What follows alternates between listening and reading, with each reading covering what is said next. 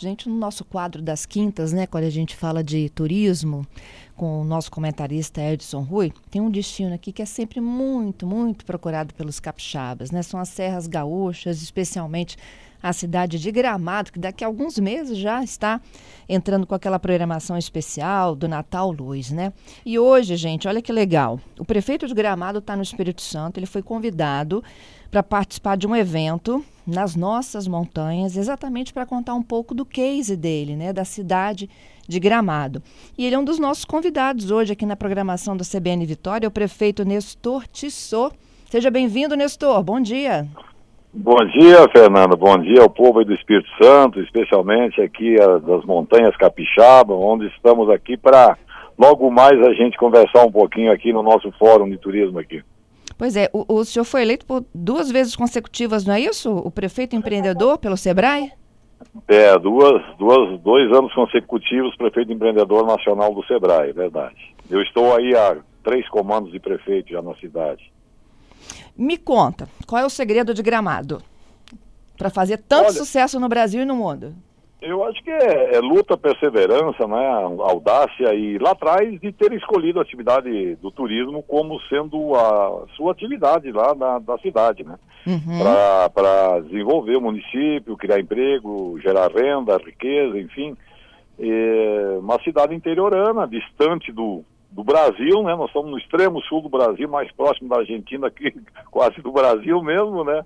E, mas deu muito certo, mas isso foi muito trabalho, viu, Fernanda? O turismo nosso lá, ele, nosso DNA no turismo, ele conta a história há mais de 100 anos, né? Embora o nosso município tem 69 anos de emancipação política, mas há 100 anos, com a vinda do trem da Grande Porto Alegre subindo a serra, já tínhamos lá é, pousadas na época para abrigar os passageiros de trem que subiam a serra para buscar um ar diferenciado do Estado, né? E, então o nosso DNA vem desde aquela época. Claro que durante muitas décadas isso ficou é, guardado, ficou parado praticamente. E na década de 70 aí que começou a despertar novamente, né? Então, e nos últimos anos aí com uma gestão consecutiva de quatro comandos do nosso grupo, que pensou turismo a vida inteira, é, a cidade cresceu assim em números muito grandes, né? Uhum. Que curioso, prefeito, né? Quando o senhor falou aí que as pessoas saíam das grandes cidades para buscar um ar, né? Um ar mais Isso. puro, mais diferente em Gramado. Está muito semelhante com o que a gente via aqui, né? Para a região nossa, a região serrana. O senhor está em Pedra Azul já, né? É, e que as pessoas realmente começaram a descobrir a região serrana quando queriam sair desse desse burburinho da cidade. Só que é. aí a Gramado começou a ter cabeça de turismo. Hoje vocês têm é, 86% do PIB é gerado pelo turismo. Eu diria que é mais, eu diria que chega a 95%. Né? 95%? É, porque nós temos hoje a indústria do chocolate, que é muito grande, e ela trabalha junto com o turismo. Nós temos a indústria moveleira, é, que também vende com a marca de gramado né, para muitos turistas. E aí temos o artesanato que está ligado ao turismo, direto. Perdemos a indústria calçadista, a indústria metalúrgica diminuiu, porque o turismo foi tomando conta disso tudo, né? Então, eu diria que 95% da nossa economia é o turismo. E que bom que é assim, viu, Fernando? Porque o turismo realmente ele dá, traz uma, uma qualidade de vida para sua gente, para o seu morador, traz revisas para o município, traz riquezas, é, e traz assim um, um, um, ar, um ambiente assim de otimismo, de alegria. Então é uma atividade fantástica. É, eu sou do ramo metalúrgico, para ter uma ideia, né? Uhum. Da indústria metalúrgica, não tem nada a ver com turismo. Eu visitava aqui Espírito Santo vendendo ferramentas aqui. E, mas hoje eu vivo com o turismo porque realmente ela emprega gente assim rapidamente, distribui renda com maior facilidade e uma renda maior. É, e tem N possibilidades de crescimento dentro dessa atividade. Então, é, nós estamos aí no Brasil muito atrasados nessa atividade. O governo federal, os governos estaduais, os municípios têm que despertar mais rapidamente para essa grande atividade que nós temos no país. Aí. É, é, com relação a Gramado, prefeito, a autoestação de vocês é o Natal Luz? Sim, nós temos ainda o inverno e o verão ainda com os dois picos maiores, né? Uhum. E o Nataluz, por ser uma atividade que vai quase que três meses, mais de três meses, aliás, ela ainda traz o maior público durante o ano.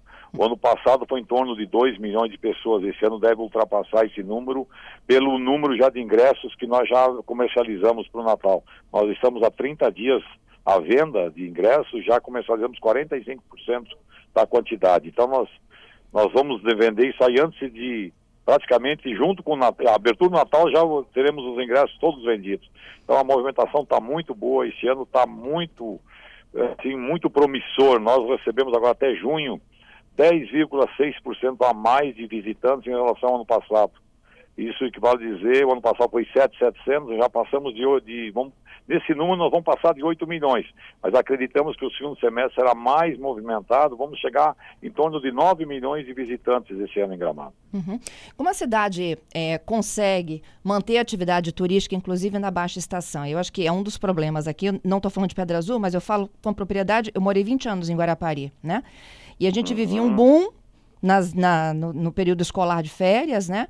Em que a população da cidade saltava de 100, 150 mil para 500, 600, 700 mil Isso. pessoas, e depois Isso. um deserto na baixa estação. E Nós aí vivemos, as pessoas é... que investiam no verão fechavam as portas no inverno. Isso. É, que nós, eu acho que é o grande desafio de quem faz turismo, né, prefeito? É, é verdade. Tu abordas um assunto muito importante que será, que será mostrado hoje aqui e, e, nós passamos por esse momento também. O que, que se fez lá atrás, há 20 anos atrás, 25 anos? É, a prefeitura não aceitou mais projetos de, de hotéis novos ou ampliação de hotéis se não tivesse, não tivesse no projeto um, um centro de eventos dentro do hotel. Por quê? Nós imaginávamos que o proprietário do hotel, com esse espaço criado por ele, ele estaria também dando um jeito de buscar algum, algum evento, algum congresso. E foi o que aconteceu. Então, hoje nós temos um turismo de negócios na cidade, de, de congressos muito grande e que ele equilibre o turismo o ano inteiro. O setor público também, paralelo a isso, o que fez? Nós tínhamos o Festival de Cinema, que é um, um evento de 51 anos, fez agora, terminou domingo, aliás, encerrou sábado e domingo já embarquei para cá. e nós agora vamos, vamos iniciar o Natal. Tem o Festival de Gastronomia nesse inteirinho e depois começa o, o, o Festival, o Natal Luz. Nós criamos sete eventos públicos, assim, durante o ano. Nós, como o Natal hoje ele vai quase quatro meses, nós temos um evento público em média por mês. Então, além dos congressos privados, que a rede hoteleira capta, os eventos públicos e, e, mais algum tipo de atração que surge no meio disso tudo, faz com que o movimento turístico seja tenha um equilíbrio muito bom durante o ano inteiro. Hoje não temos mais aquela dispensa de funcionários, e a admissão de outros em determinadas épocas. Hoje o equilíbrio é normal, é, é tranquilo. Nós deixamos hoje de captar eventos, para ter uma ideia, de congresso por não ter mais espaço, que é outro desafio agora que nós estamos criando na cidade, provocando a iniciativa privada, junto com o poder público, de criar mais um espaço para congressos, feiras, esse tipo de atividade. Nós temos um privado enorme, temos outro público muito grande também e não, não dão conta. Né? Então, é, é uma. É uma é, os desafios vão surgindo todo dia, né? Eles vão mudando, né? Mas vão surgindo. Mas eu vejo aqui o turismo aqui na, nas montanhas capixaba, capixabas muito parecido, ah, inclusive o clima muito parecido com o nosso. as agroindústrias que eu fui ver aqui no interior, aqui, é de muitíssima qualidade, famílias fantásticas, um bem receber muito parecido com o nosso. Não, aqui não tem erro, isso aqui já deu certo. É continuar daí para frente. E, e, assim, vocês da imprensa, Fernando, são muito importantes nessa divulgação. A imprensa que pode levar isso aí a, além fronteiras de, de, do Espírito Santo, lá em São Paulo, lá no Rio Grande do Sul, lá em Gramado, olha, vão lá para o Espírito Santo, vão para essa região que é linda, tem isso, tem aquilo. E uma vez o cidadão vindo, eu tenho certeza que ele vai retornar. É, é assim que se fez o nosso turismo. Um bom acolhimento, uma boa gastronomia, uma boa hospedagem, é, eu, enquanto prefeito, deixo uma cidade segura, uma cidade limpa. O nosso hospital lá é 24 horas gratuitamente, o poder público bota o dinheiro que falta no hospital para fazer esse atendimento. Então o visitante vem para lá sabendo de toda essa tranquilidade. Né? E, e, e, o povo entendeu bem o que, que significa o turista para o negócio dele, para sua família. Então ele o turista, o, nossa comunidade trata o turista como um rei, uma rainha que vem para sua cidade. Então, esse conjunto de situações, ele, ele vem com o tempo naturalmente. Treinamento das equipes, nós recebemos muitos migrantes lá de todas as partes do Brasil. Mas logo, logo, com um pequeno treinamento, ele já entra no sistema do nosso morador nativo de lá e passa a atender e passa a entender o turismo como uma atividade super importante. Porque quem não trabalha para o turismo trabalha para quem, Gramado? Boa pergunta. Só tem, olha, eu tenho uma eu tenho um atacado de, de, hoje eu não trabalho mais minha família não trabalha mais com indústria. Hoje ela passou a comercializar. Eu, nós temos um atacado de ferramentas e materiais de construção.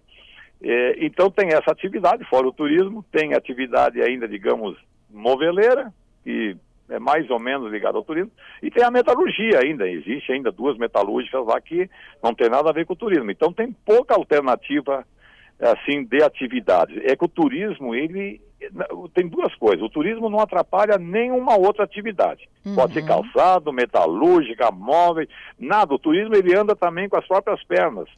É, só que, com o passar do tempo, o turismo começa a pagar mais, começa a pagar melhor, que nem o restaurante paga a gorjeta diária, então o trabalhador sai do restaurante já com dinheirinho no bolso todo dia. Então, isso afugenta ele um pouquinho das outras atividades. Ele migra para o turismo. Mas é, o empresário entende isso. Então, nós, assim, a gente tem um clima muito harmônico lá. O pessoal sabe que o turismo vai acontecer isso. E muitos empresários de outros ramos abandonaram seus negócios e migraram para o turismo, porque vão ganhar mais. Então, é, não existe, assim, um desencontro, digamos assim, de interesse. Bem pelo contrário, é uma soma de esforços de todo mundo. É isso. Olha, eu tenho dois ouvintes aqui comentando um pouquinho de gramado, prefeito. Ó, uma ótima observação.